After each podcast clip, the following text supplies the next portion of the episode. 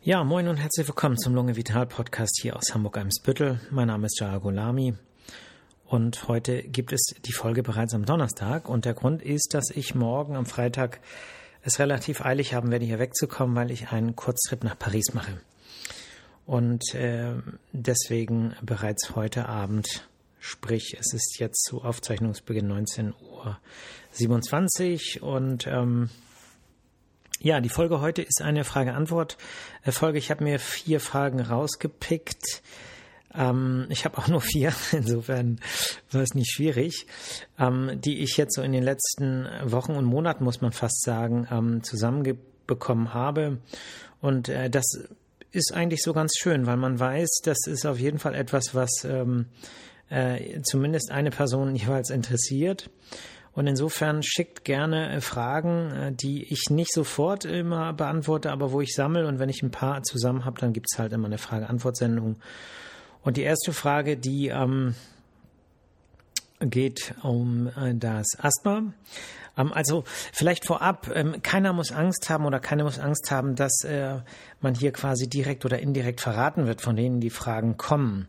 Das bedeutet, es wird anonym äh, von mir zum Teil vorgelesen, aber so, dass man nicht rückschließen kann, von wem die Mail kommt. Das heißt, wenn ich das Gefühl habe, da sind irgendwelche Merkmale bei, die ähm, irgendwie jemanden verraten könnten, dann lasse ich die aus. Ne? Aber zum Teil ist es, glaube ich, auch interessant, wenn ich das zum Teil vorlese, ohne Namen, ohne spezielle Merkmale. Und ähm, insofern äh, muss da keine Angst haben, irgendwie erkannt zu werden von anderen Hörerinnen oder Hörern. Also fangen wir mit der ersten äh, Frage an. Ähm, ich habe eine Frage. Vor kurzem ist bei mir Asthma diagnostiziert worden. Ich bin 34 äh, Jahre, kerngesund und mache viel Sport, habe nie Husten oder sowas. Ähm, es gibt eine Katzenallergie. Ansonsten wurde jetzt in der, also nun muss ich, da ich eine Lungenfunktion von 71 Prozent habe, eine Behandlung mit einem Inhalator machen. Der Inhalator ist Relvar. Das ist eine Kombination aus Cortison und einer bronchienerweiternden Substanz. Meine Frage, werde ich von der täglichen Einnahme abhängig oder ab welchem Zeitraum geht es nicht mehr ohne? Ähm, ich habe einen sehr stressigen Beruf und beim Joggen letztes Jahr ist mir aufgefallen, dass ich nicht mehr so gut Luft bekomme wie sonst. Gut, also dazu kann man natürlich einiges sagen. Also äh, erstmal, äh, ich habe eine Lungenfunktion von 71 Prozent. Sowas höre ich auch in meiner Sprechstunde auch häufiger. Da fragen mich Patienten, wie ist denn meine Lungenfunktion, wie viel Prozent und so weiter. Wer sich die Lungenfunktion schon mal angeguckt hat, und bei mir ist es so, dass alle meine Patientinnen und Patienten diese bei jedem Besuch gezeigt bekommen. Das heißt, ich drehe den Monitor und alle Zahlen werden gesehen. Dann sieht man eben, dass da äh, keine Ahnung, 15, 20 Zeilen mit Zahlen draufstehen. Und da sind überall auch Prozentzahlen und Sollwerte drauf. Und ähm, deswegen ist so die Lungenfunktion von 71 Prozent, äh, ja, welcher Wert ist damit gemeint? Ne? Und oft ist es so, dass von Lungenärzten die äh, beim Thema Asthma eher so die Ein-Sekunden-Kapazität genannt wird. Das ist sozusagen das Volumen, was man innerhalb einer Sekunde äh, ausatmen kann, wenn man das Ganze ähm, forciert und schnell macht. Und das ist so ein bisschen der Marker auch für das Ausmaß einer Verengung der Bronchien. Ähm, und äh, das ist dann oft mit Prozent gemeint. Insofern so die äh, Prozentzahl sagt selber gar nicht so viel aus, zumal seit 2015 eigentlich mh, Referenzwerte gelten, äh, die äh, von einem anderen äh, Score abhängig sind und die Prozentzahl alleine gar nicht so viel darüber aussagt. Insofern muss man da immer vorsichtig sein, ähm, sich nicht verunsichern lassen, wenn es um Prozentzahlen der Lungenfunktion geht. Ne? Ähm, so, die Behandlung, ob man einen Inhalator braucht, ist insbesondere beim Asthma auch nie nur von solchen Zahlen abhängig, sondern es geht immer auch darum, gibt es eine Einschränkungen im Alltag, gibt es vielleicht gehäufte Infekte und erst das Gesamtbild aus Lungenfunktion und Beschwerdebild macht aus, ob man inhalieren muss oder nicht oder sollte. Ne? Letztlich sind das ja immer Empfehlungen und ob das dann umgesetzt wird, das entscheidet die Patientin, der Patient eigentlich immer selber. So wird man davon abhängig? Nein. Warum wird man davon nicht abhängig? Weil es keine Gewöhnung gibt. Ne? Eine Abhängigkeit hieße ja, dass man äh, sozusagen, um den Zustand ähm, zu halten, immer etwas mehr braucht und äh, die äh, Rezeptoren nicht mehr darauf reagieren. Jetzt muss man sagen, bei diesem Medikament, was diese Patientin meinte, da gibt es zwei Substanzen, ein inhalatives Cortison und eine bronchienerweiternde Substanz. Diese bronchienerweiternde Substanz hat theoretisch das Potenzial, dass es zu einer Gewöhnung kommt. Sprich, ähm, die Rezeptorenzahl wird bei äh, regelmäßiger Anwendung theoretisch runterreguliert und tatsächlich bräuchte man dann immer mehr, um den gleichen Effekt zu erreichen. Aber durch die Kombination mit dem inhalativen Cortison wird dieser Effekt aufgehoben. Das heißt, es gibt keine Runterregulation, wenn gleichzeitig auch ein inhalatives Cortison genommen wird. Das ist übrigens auch äh, ein Argument, warum die, der sogenannte Bedarfs- oder Notfallspray, das Salbutamol, alleine auch äh, nicht, also einer von mehreren Gründen, warum das alleine eigentlich nicht mehr primär empfohlen wird. Ähm, da gibt es theoretisch eine ähm, eine Gewöhnung durch Unterregulation. Die hat bei den Häufigkeiten, wie das beim Asthma genommen wird, keine wirkliche Bedeutung, aber theoretisch gibt es diese Gewöhnung vom Salbutamol. Äh, also, wird man abhängig davon? Nein. Wird es schlimmer, wenn man es weglässt? Nein. Ab welchem Zeitraum geht es nicht mehr ohne? Das ist nicht davon abhängig, wie oft man dieses Medikament oder ähnliche Medikamente, wo Cortison drin ist und eine bronchienerweiternde Substanz nimmt, sondern das ist vielmehr abhängig von den Trägerfaktoren. Ja, das bedeutet, welche Faktoren lösen die asthmatische Entzündung aus?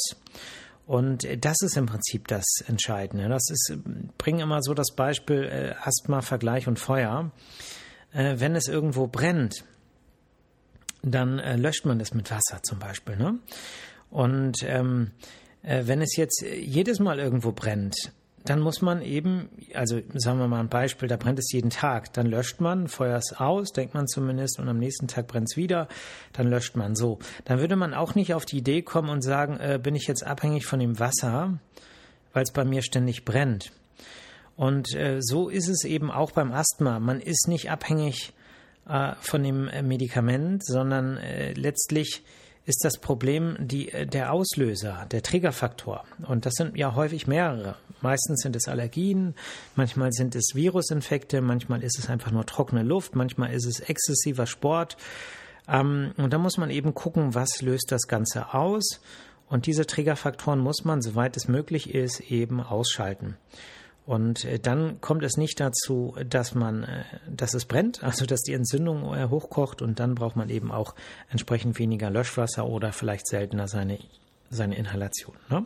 Es gibt keine Abhängigkeit und es ist auch keine Erkrankung, die normalerweise immer, immer schlimmer wird und irgendwann geht es nicht mehr ohne, wie es hier hm, befürchtet wurde, sondern äh, ja, entscheidend ist, was sind die Auslöser und wie reagiert man darauf. Ja. Gut. Ansonsten lieben Gruß an die äh, äh, Frau, die diese Frage gestellt hat. So, nächste Frage. Ähm, ja, die, da lese ich die Frage vielleicht nicht ganz vor, weil äh, sonst äh, zumindest so der eine oder andere Rückschluss getroffen werden könnte auf die Person. Ähm, die Frage ist letztlich, ähm, ja, da geht es um äh, Zwerchfelldysfunktion bei Querschnittslähmung und ähm, Zwerchfelldysfunktion und äh, auch in Kombination mit einem schweren Asthma. Also die äh, Zwerchfell, ähm, zum Zwerchfell habe ich ja in der letzten Folge äh, einiges äh, erzählt. Und äh, diese, diese Mail war übrigens, die habe ich schon im Februar bekommen, auch äh, der ähm, Auslöser, die Zwerchfellfolge zu machen. Und da habt ihr auch gehört, dass ähm, das Zwerchfell äh, über den Nervus phrenicus äh, innerviert wird. Und der Nervus phrenicus tritt relativ früh aus der Wirbelsäule aus, also in den Segmenten 3, 4, 5, also 3, 4, 5. Ähm, und äh, dann verläuft er nicht mehr in der Wirbelsäule. Das bedeutet, wenn man eine Querschnittslähmung hat, zum Beispiel äh, traumatisch durch einen äh, Unfall, dann arbeitet das Zwerchfell selbst eigentlich völlig normal. Ja, das ist also nicht beeinträchtigt. Das Problem ist aber, dass das Zwerchfell natürlich ähm, dadurch, dass es an den Rippen ansetzt, äh, eine Art Gegen ja, Bewegung braucht. Also eine, also ne, wenn das Zwerchfell sich runterzieht, zieht es ja eigentlich die Rippen tendenziell zu sich und wenn es da keine Gegenkraft gibt, weil es eine Querschnittslähmung gibt und die Interkostalmuskulatur, die kommt nämlich ähm, sozusagen an der jeweiligen Station aus der ähm, Wirbelsäule raus. Also wenn es dort eine Schädigung gibt, dann gibt es auch eine Schädigung der Interkostalmuskulatur oder eine Lähmung möglicherweise. Und äh, das kann dann eben dazu führen, dass die Zwerchfell seine Arbeit nicht mehr so gut machen kann, weil eben sozusagen das Gegenlager fehlt, die Gegenbewegung, also das Zwerchfell runtergeht, ist ja der untere Teil des Brustkorbs, dehnt sich quasi aus, auch äh, zur Seite und nach vorne. Und die Bewegung äh, ist dann natürlich entsprechend eingeschränkt, sodass die Effektivität und auch damit die, ähm, der Raumgewinn der Lunge in den unteren und äh, seitlichen unteren Bereich äh, eingeschränkt ist und dadurch weniger Atemtiefe gelingt. So, wenn ich weniger äh, tief atmen kann, dann kriege ich weniger Luft rein und wenn ich dazu noch ein schweres Asthma habe, was möglicherweise nicht gut kontrolliert ist, dann äh, muss ich das ja auch noch durch ähm, verengte Bronchien durchkriegen, so dass das zwei Probleme sind, die sich dann äh, summieren und dann eben äh, zu einer verstärkten Kurzatmigkeit und einer verminderten Belastbarkeit äh, führen. Schweres Asthma, da ist eben wichtig, äh, also es gibt ganz viele Definitionen, kann jeder nachgucken. Die Asthma-Leitlinie ist ja äh, umsonst zu haben. Da muss man einfach nur googeln, Asthma-Leitlinie, da gibt es verschiedene Leitlinien. Die nationale Versorgungsleitlinie ist ziemlich aktuell. Und da kann man auch was äh, nachlesen zum Thema schweres Asthma. Ähm, da gibt es verschiedene Definitionen, aber letztlich ist es ja meistens, in den allermeisten Fällen so, dass schweres Asthma letztlich bedeutet, äh, dass äh, das Asthma nicht richtig äh, kontrolliert werden kann. Und ob das an der Entzündung selber liegt oder daran, dass weiterhin Auslöser da sind, die die Entzündung ähm, ja, triggern, ähm, Beispiel Katzenbesitzerin, die ihre Katze behält, Asthmatiker, der raucht, und äh, vielleicht hier und da auch die Medikamenteneinnahme nicht so optimal ist, aus äh, verständlichen Gründen, weil jemand Angst hat oder Bedenken hat.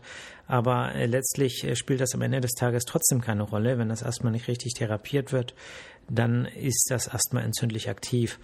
Und deswegen muss man, was schweres Asthma angeht, eben auch gucken. Mh, hm, was sind die Gründe? Ne? Oder zum Beispiel, jemand hat einen Beruf, äh, wo man ständig Infekte bekommt. Ne? Die Erzieherin oder eine Lehrerin, die häufig Kontakt hat zu kleinen Kindern und dann eben oft auch Infekte abbekommt. Auch das kann schweres Asthma sein. Und äh, da, da muss man dann immer wirklich gucken, was sind genau ganz konkret bei der Patientin oder dem Patienten äh, die Gründe, warum das Asthma als schwer einzustufen ist. Und äh, dann eben gucken, an welchen Stellen kann man einsetzen. Ne? Das ist aber wirklich individuell verschieden. Gut, nächste Frage. Mm, oh ja, das ist ähm, eine Mail, die mich ähm, ehrlich gesagt etwas schockiert hat, weil aus der Mail eigentlich ziemlich klar wird, was für ein Leidensdruck eben äh, entstehen kann, wenn äh, Menschen, äh, ja, mm, ich sag mal, Wissen weitergeben, von dem sie nicht wissen, ob es stimmt. So. Und das ist ja ein Problem, was äh, durch die äh, sozialen Medien erst an Schärfe gewonnen hat. Also stille Post und das äh, ja vielleicht Falschaussagen oder ähm, Lügen äh, eben äh, weitererzählt wurden. Das gab es, glaube ich, immer, solange es Menschen gibt. Aber äh, dass das Ganze so schnell passiert und in einer Menge und auch in einer Aufdringlichkeit, äh, wie man sie dann manchmal eben nicht ignorieren kann.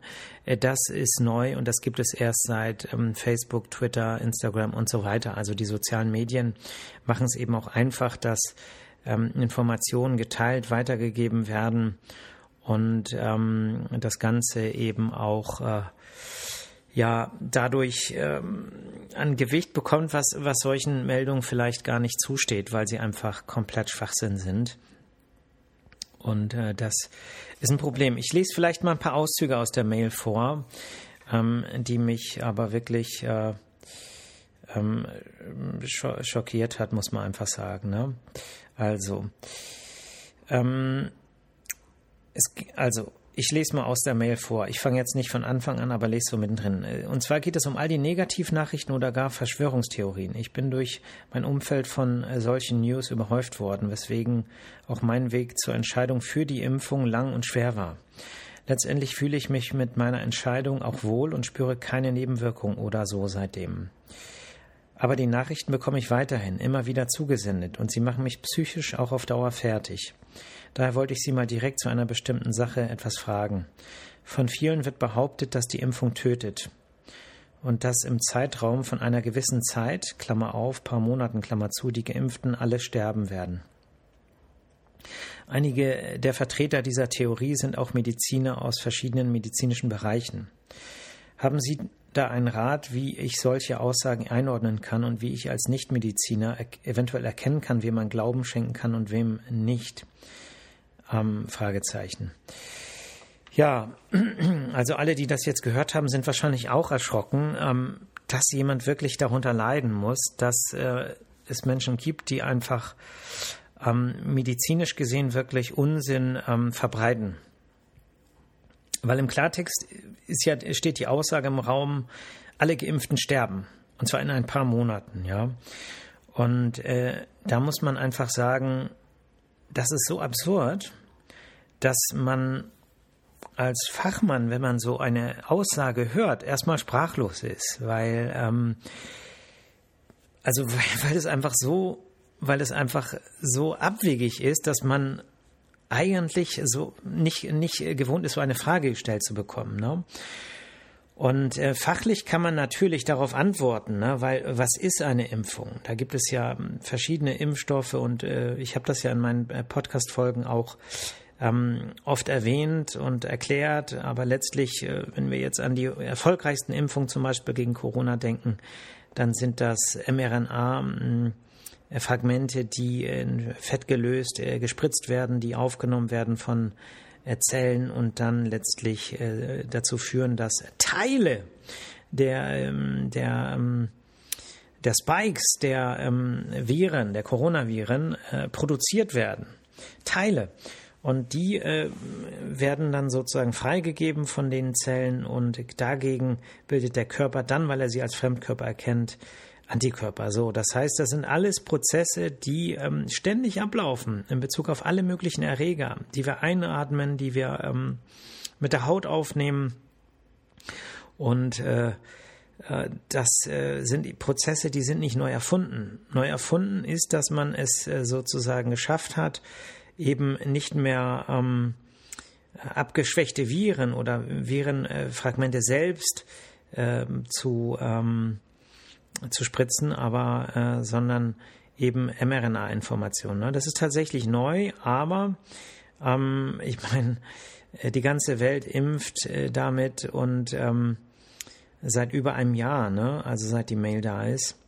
Und äh, da, das ist es eben. Ne? Diese Aussage wird einfach so in den Raum gestellt. Man wird bombardiert mit diesen Informationen. Und wenn jemand hundertmal etwas schreit oder hundertmal etwas schreibt, oder hundertmal eine Aussage wiederholt, ja, dann gibt es eben auch vielleicht unsichere Menschen, äh, verängstigte Menschen, verunsicherte Menschen, die äh, und ein paar von denen glauben es, ne? Und ein paar von denen, die es glauben, erzählen es weiter oder müssen eben im Internet nur einen Knopf drücken und es wird weitergetragen.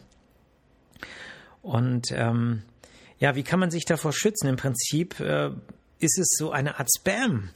Ähm, also das, das heißt, äh, der Kopf hat ja tausend äh, Arbeiten. Man muss sich mit ganz vielen Dingen im Alltag beschäftigen. Und wenn dann noch so etwas kommt, so negativ verfärbt, so nach dem Motto, alle werden sterben, wenn die das machen. Ne? Und morgen steht vielleicht, alle werden sterben, wenn sie ähm, irgendetwas anderes machen. Ja.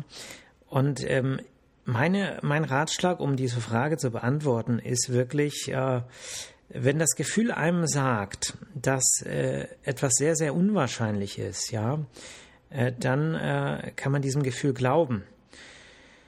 So, das heißt, äh, wenn sich Millionen Menschen auf der ganzen Welt impfen lassen gegen irgendwas, ja, dann ist die Wahrscheinlichkeit, dass, äh, dass ähm, die Tatsache stimmt, dass alle, die sich impfen lassen, in ein paar Monaten sterben, einfach sehr gering.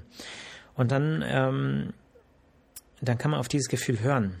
Wenn man jetzt sagt, oh, ich kann meinem Gefühl nicht trauen, weil man vielleicht aus irgendwelchen Gründen auch negativ gepolt ist oder einfach wenig Kraft hat und wenig Selbstvertrauen hat und äh, das so ist, dann frage ich Leute, die, ähm, die sich auskennen. Und dann würde ich als erstes zum Beispiel meine Hausärzte, meinen Hausarzt fragen. So, stimmt das? Oder eben meinen Lungenarzt oder andere Ärzte. Leute, die greifbar sind und Leute, die sich auskennen, die sich jeden Tag damit beschäftigen und nicht nur irgendwo eine Reportage sehen oder irgendeine Verschwörungstheorie lesen, sondern Leute, die sich jeden Tag damit beschäftigen, mit diesem oder ähnlichen Themen.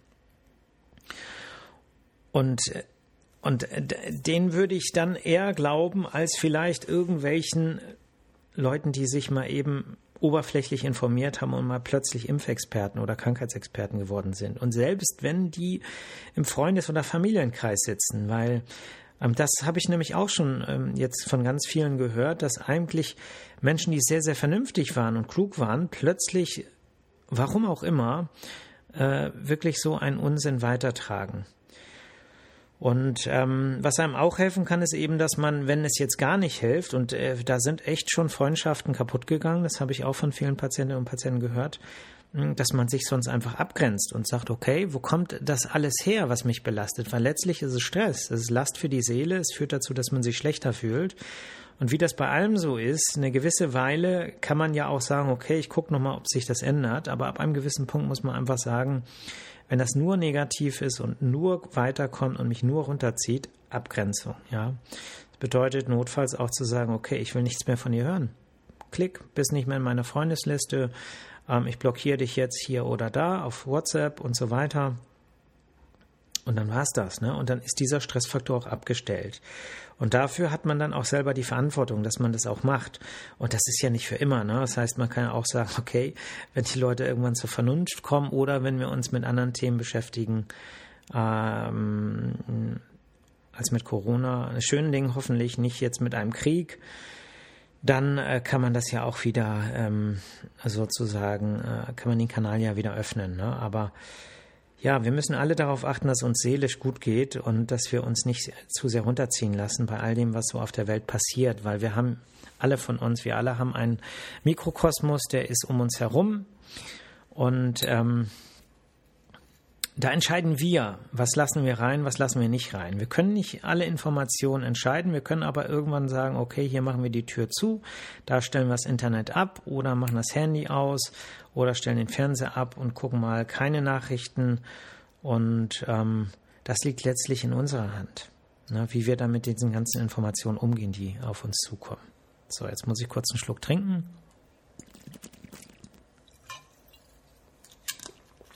Okay. So, kommen wir zur letzten, zum letzten Thema. Eine E-Mail. Ähm, ja, lese ich die jetzt so vor? Hm, nö. ähm, ja, ne, Datenschutz, Leute. Ähm, aber es gab, ich habe eine Mail bekommen, äh, wo es um äh, Interesse gab, äh, weil man das auf dem Antikörperblatt eines äh, Laborbefundes gesehen hat. Chlamydia pneumonia, also Chlamydien. Was kann man zu dem Erreger sagen? Also ähm, das ist ein Erreger, der in ungefähr 10 Prozent der Fälle eine Lungenentzündung verursacht. Und ähm, bei, äh, wenn man so bei den Erwachsenen in Studien mal guckt, wie viele Menschen hatten Kontakt mit diesem Erreger, dann findet man ungefähr bei der Hälfte aller Erwachsenen Antikörper. Das heißt, die Hälfte aller Erwachsene hatte irgendwann in ihrem Leben mal Kontakt mit diesem Erreger. Äh, dieser Erreger hat ein paar ähm, Besonderheiten. Also erstmal, es gibt verschiedene Chlamydien, äh, die machen ganz viele Krankheiten. Es gibt eine Form, die äh, Geschlechtskrankheiten machen kann, aber es gibt eben zwei Formen, die eben auch Lungenentzündung verursachen können. Äh, Chlamydia pneumoniae und Chlamydia psittaci, für die, die es genau wissen wollen. So, besonders an diesem Erreger ist, dass der Erreger sich ähm, ja in den Zellen überwiegend aufhält und deswegen auch für die menschliche Abwehr nicht so leicht greifbar ist. Ne? Das heißt, die Antikörper, die kommen dann nicht so leicht ran, weil es zwei unterschiedliche äh, Zustände gibt dieses Erregers. Und wenn er äh, sozusagen in den Zellen ist, dann kann er eben von den Antikörpern nicht so gegriffen werden und auch von den Fresszellen nicht aufgefressen werden. Ähm, dieser Erreger kann bei Infizierten über viele Jahre in den äh, Zellen des oberen Atemwegstraktes bleiben und der Mensch ist sowas wie das Reservoir, das einzige Reservoir im Übrigen. Ne? Das bedeutet, theoretisch könnte man, wenn man interessiert daran ist, Rachenabstrich äh, PCR auch auf Chlamydien, äh, auf Chlamydia pneumonia machen und dort ähm, nachgucken, ob es, ob man besiedelt ist von äh, Chlamydien. Ähm, ist das äh, wichtig, äh, das zu testen? Eigentlich nicht, weil die meisten Infektionen mit äh, Chlamydien relativ, also mit Chlamydia pneumoniae oder wie man jetzt sagt, Chlamydophilia, das habe ich aber auch heute erst erfahren, hm, äh, die verlaufen relativ mild. Ne? Also die Übertragung läuft über Tröpfchen, über die Luft und die Inkubationszeit ist relativ lang, zwischen eins und vier Wochen. Und dann kommt es oft äh, zu asymptomatischen Infektionen. Das heißt, man merkt gar nichts. Ähm, ähm, wenn es Infektionen gibt, dann äh, laufen die meistens leicht mit ähm, ja, Rachenentzündungen, Nasennebenhöhlenentzündungen, Bronchitis. Es kann aber auch eine ähm, Lungenentzündung geben, eine sogenannte atypische Pneumonie mit Fieber, Husten und Kopfschmerzen. Aber in der Regel verlaufen die mild und heilen auch von alleine ab. Ähm, bei, bei älteren oder immungeschwächten Menschen kann es aber auch zu schweren Verläufen kommen. Und äh, wenn die Erkrankung nicht von alleine abheilt, dann kann man die antibiotisch behandeln, äh, und zwar mit Makroliden zum Beispiel, Erythromycin, Clarithromycin zum Beispiel, Azithromycin. Und man behandelt dann in der Regel über drei Wochen. Ne? Auch Doxycyclin kann man geben ähm, und äh, ja, man kann äh, sich auch erneut ähm, infizieren. Das heißt, selbst wenn man Antikörper gebildet hat, kann es zu einer Reinfektion kommen. Und deswegen gehört die äh, Chlamydiendiagnostik eben auch häufig bei den Ärzten, wenn es zu Atemwegsbeschwerden kommt, zu den Routine ähm, äh, sagen wir mal, Routinewerten, ne? dass man da eben Antikörper auf Chlamydien abnimmt. Aber äh, wie das so ist, äh, entsprechend äh, ist, ist natürlich die Dynamik, die zeitliche ähm, Verlauf der Antikörper wichtig. Wenn man jetzt ähm, an eine akute Infektion denkt, dann äh, ist es natürlich wichtig zu gucken, sind die IgA-Antikörper oder die IgM-Antikörper erhöht. Und das IgG, das sind ja die Antikörper, die auch lang, längerfristig erhöht bleiben, die weisen eher darauf hin, dass es einen Kontakt gab, als dass es eine akute Infektion ist. Ne? Gut, Zeit ist fast rum. Vier Fragen ist nicht viel, aber ich hatte auch nicht mehr. Insofern habe ich jetzt auch nicht so viel mehr Fragen äh, zu erklären. Ansonsten hoffe ich, dass ihr alle ähm, ein schönes Wochenende habt, wobei morgen ist ja noch Arbeitstag. Ich muss auch noch morgen arbeiten und dann werde ich schön äh, losflitzen und ja, mal gucken, wenn ich ein paar schöne Sachen ähm, zu äh, zeigen habe, dann poste ich vielleicht auch ein Foto auf der Facebook- oder der Instagram-Seite. Mal gucken. Ich will ja versuchen, Instagram ein bisschen mehr zu aktivieren. Da habe ich einen guten Tipp von einer Stammhörerin des Podcasts bekommen, die mir regelmäßig Tipps gibt. Da bin ich sehr, sehr dankbar für. Lieben Gruß an dieser Stelle. Und ähm, ja, macht euch auch ein schönes Wochenende. Hier in Hamburg ist das Wetter ja gut, in Paris soll es regnen, Absturz. Aber ähm, ja, passt gut auf euch auf, tut was für die Gesundheit, genießt die Sonne. Sonne ist gut äh, für die Seele, Sonne ist gut für die Vitamin D-Bildung und seid nicht zu streng zu euch selber. Ja, nehmt euch vor, was für die Gesundheit zu tun, aber nicht äh, zu viel. Das bedeutet ja nur Druck. Druck ist schlecht für die Immunabwehr, Druck ist schlecht für die äh, Gesundheit und deswegen bleibt locker. Hakuna Matata, ihr hört mich nächste Woche wieder, dann an einem Freitag. Bis dann. Ciao.